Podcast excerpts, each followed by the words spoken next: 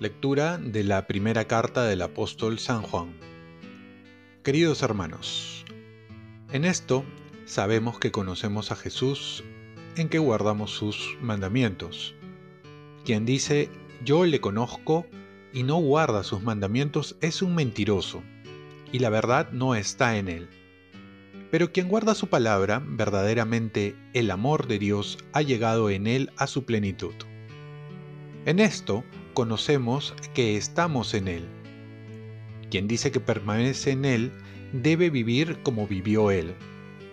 Queridos, no les escribo un mandamiento nuevo, sino el mandamiento antiguo que aprendieron desde el principio. Este mandamiento antiguo es la palabra que ustedes han escuchado. Y sin embargo, les escribo un mandamiento nuevo, y esto es verdad tanto en Él como en ustedes, pues las tinieblas se disipan y la luz verdadera brilla ya. Quien dice que está en la luz y aborrece a su hermano, está aún en las tinieblas. Quien ama a su hermano permanece en la luz y no tropieza, pero quien aborrece a su hermano está en las tinieblas, camina en las tinieblas, no sabe a dónde va, porque las tinieblas han cegado sus ojos palabra de Dios. Salmo responsorial. Alégrese el cielo, goce la tierra. Canten al Señor un cántico nuevo. Cante al Señor toda la tierra. Canten al Señor, bendigan su nombre. Alégrese el cielo, goce la tierra. Proclamen día tras día su victoria Cuenten a los pueblos su gloria, sus maravillas a todas las naciones. Alegres el cielo, goce la tierra. El Señor ha hecho el cielo, honor y majestad lo preceden, fuerza y esplendor están en su templo. Alegres el cielo, goce la tierra. Lectura del Santo Evangelio según San Lucas. Cuando llegó el tiempo de la purificación, según la ley de Moisés, los padres de Jesús lo llevaron a Jerusalén para presentarlo al Señor, de acuerdo con lo escrito en la ley del Señor. Todo primogénito varón será consagrado al Señor, y para ofrecer en sacrificio, como dice la ley del Señor, un par de tórtolas o dos pichones. Vivía entonces en Jerusalén un hombre llamado Simeón, hombre justo y piadoso, que aguardaba el consuelo de Israel, y el Espíritu Santo moraba en él. Había recibido un oráculo del Espíritu Santo, que no vería la muerte antes de ver al Mesías del Señor. Impulsado por el Espíritu, fue al templo.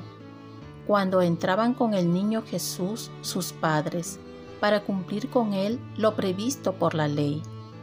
Simeón lo tomó en brazos y bendijo a Dios diciendo, Ahora Señor, según tu promesa, puedes dejar a tu siervo irse en paz, porque mis ojos han visto a tu Salvador, a quien has presentado ante todos los pueblos, luz para alumbrar a las naciones y gloria de tu pueblo Israel. Su padre y su madre estaban admirados por lo que se decía del niño. Simeón los bendijo diciendo a María su madre, Mira, este niño está puesto para que muchos en Israel caigan y se levanten. Será como un signo de contradicción, y a ti una espada te traspasará el alma. Así quedarán al descubierto las intenciones de muchos corazones. Palabra del Señor. Paz y bien, buscamos la luz que es Cristo, para que al encontrarlo seamos luz para los demás. Seguimos en Navidad, en la cual quizás muchos han recibido muchos regalos, no solamente regalos materiales, sino sobre todo el regalo de la presencia de un ser querido que es lo más valioso. Y entre todos los regalos, el regalo más grande que la humanidad ha recibido de parte de Dios es la venida de su Hijo. Y Jesús ha venido para todos los hombres de buena voluntad, para los que lo esperan con un corazón anhelante como el de Simeón. La Navidad es el encuentro de dos buscadores. Dios sale a buscar al hombre y el hombre que anhela encontrar a Dios lo encuentra en Jesús. Y es que cuando uno encuentra a Jesús en su vida también puede decir, ahora Señor puedes dejar a tu siervo irse en paz. Es decir, todo pasa a un segundo plano para que Dios ocupe el primer lugar. El hombre se encuentra realizado porque experimenta un poco del cielo, donde nos encontraremos con Dios, quien llenará todo nuestro ser. Y es que el hombre está incompleto sin Dios. Ya decía San Juan Pablo II, toda búsqueda humana es en definitiva una búsqueda de Dios. Y nos preguntamos, ¿qué es lo que buscamos nosotros? Por otro lado, no solo es buscar a Dios para que llene nuestro corazón, sino porque es la luz para nuestras vidas. Una vida sin Dios es una vida de oscuridad, por más que a veces lleguen algunas luces pasajeras. Dios nos llama a vivir en su luz, que es la vida, porque mis ojos han visto a tu Salvador, a quien has presentado ante todos los pueblos, luz para alumbrar las naciones. La Navidad no solo es tiempo para poner las luces navideñas como adorno, sino para que nosotros nos encontremos con la luz y ser comunicadores de esa luz para el mundo. Solo así tendremos un mundo mejor en la que brillará Cristo en todos los hombres. Por eso, nos debemos preguntar, ¿somos luces donde nos encontramos? ¿Luces del Señor? Oremos, Virgen María, enséñame a descubrir en el fondo de mi corazón busco a Dios y que al encontrarlo sea luz para los demás. Ofrezcamos nuestro día.